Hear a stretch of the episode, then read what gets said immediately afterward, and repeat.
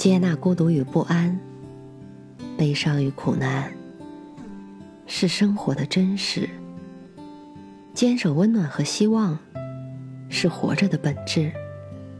我相信，胸中装满深切的爱，生活就会灿烂千阳；内心保有沸腾，世界会为你绽放。愿我们都能在不期而遇的温暖中，满怀生生不息的期望。晚上好，我是 Mandy。搜索并关注微信公众号“深色咪墨”，收听更多或参与互动。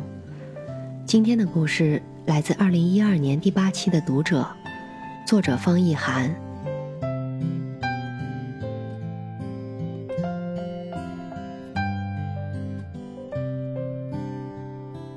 不知不觉间，成功已经成了一门学问。从机场的书报亭到大学校园的阅览室。甚至在网络商店里，凡是有书的地方，成功的三个周期，你也可以成为亿万富豪。黄金门这类励志书籍随处可见，他们甚至被单独分成一个门类，摆在最显眼的位置。然而，很多人对这类励志书籍的阅读体验却是：读的时候心潮澎湃，热血沸腾。但激动了几天之后，却发现生活还在继续，自己的人生道路并没有多大改变。不能否认，从这些廉价、方便、唾手可得，但又貌似永远正确的道理中，我们似乎获得了营养，甚至是前进的动力。但如果一味的沉迷于所谓的成功之道，放弃了对生活的体验和思考，则有可能在追求成功的路上，与自己最初的梦想渐行渐远。我曾经被人拉去参加一个培训，现在想来，那几乎是成功学教程的现场演示。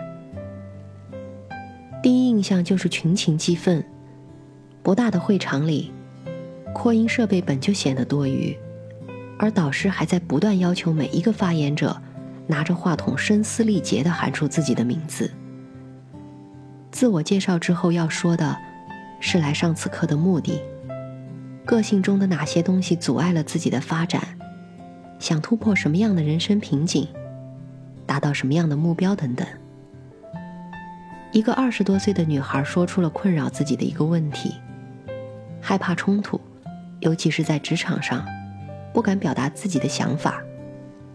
紧接着，她表了个态，希望能有所改变吧。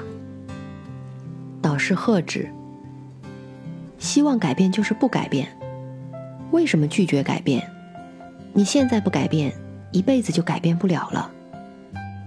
你到底希望不希望改变？”直到被问得哑口无言，女孩只好说：“我想改变。”在简单讲解了几条理论之后，培训很快进入实践环节。女孩得到的任务是，在手机通讯录里挑一个自己最不喜欢的人，给他打电话，把自己的想法直接表达出来。女孩犹豫再三，而导师则煽动在场的同学一起鼓掌，鼓励她突破自我。如果冷静下来想想，这样的一个电话。就真的能改变一个人二十多年来日积月累所形成的个性吗？这样的举动看似是人生突破，实际上又能有多大意义呢？这样速成的成功，真的有效吗？还有一种与职场有关的成功学书籍，被打上了厚黑学的标签。这门起源于李宗吾先生的学问，如今似乎在职场上有了大有作为的广阔天地。你埋头苦干，却迟迟见不到收获；你经常莫名其妙遭人重伤；你总是眼睁睁地看着机会被人抢走。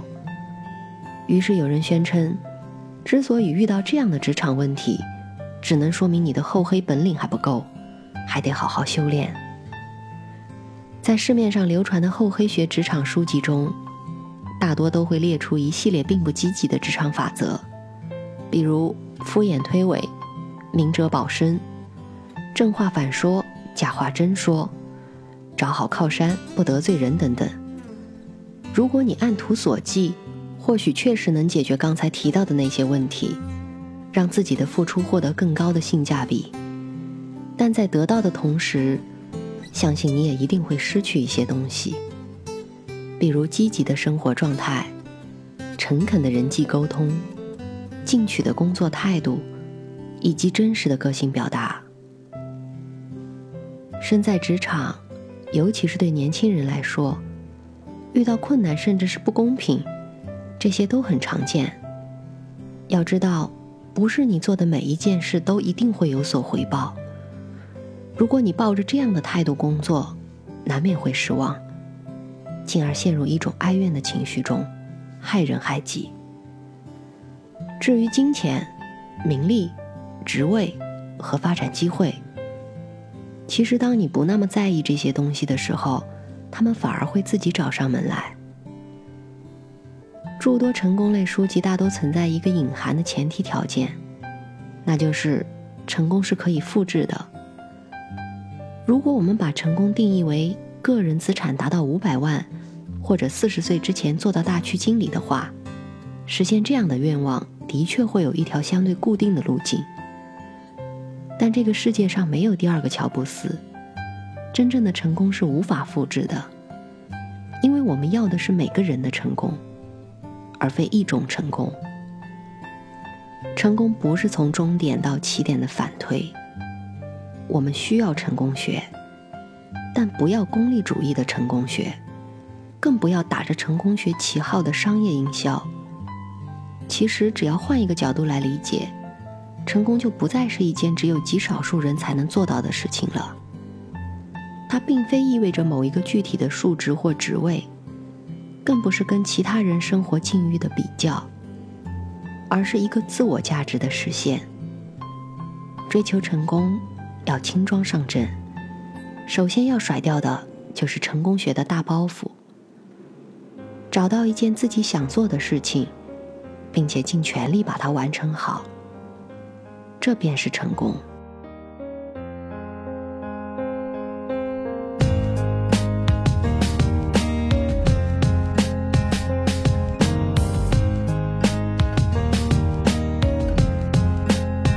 在一开始。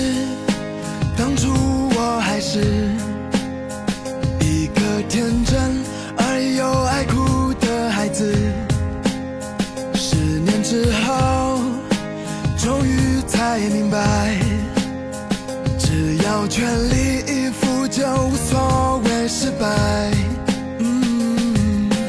转眼间，一切都已改变，新的起点，新的世界就在眼前。受过伤，也。流过。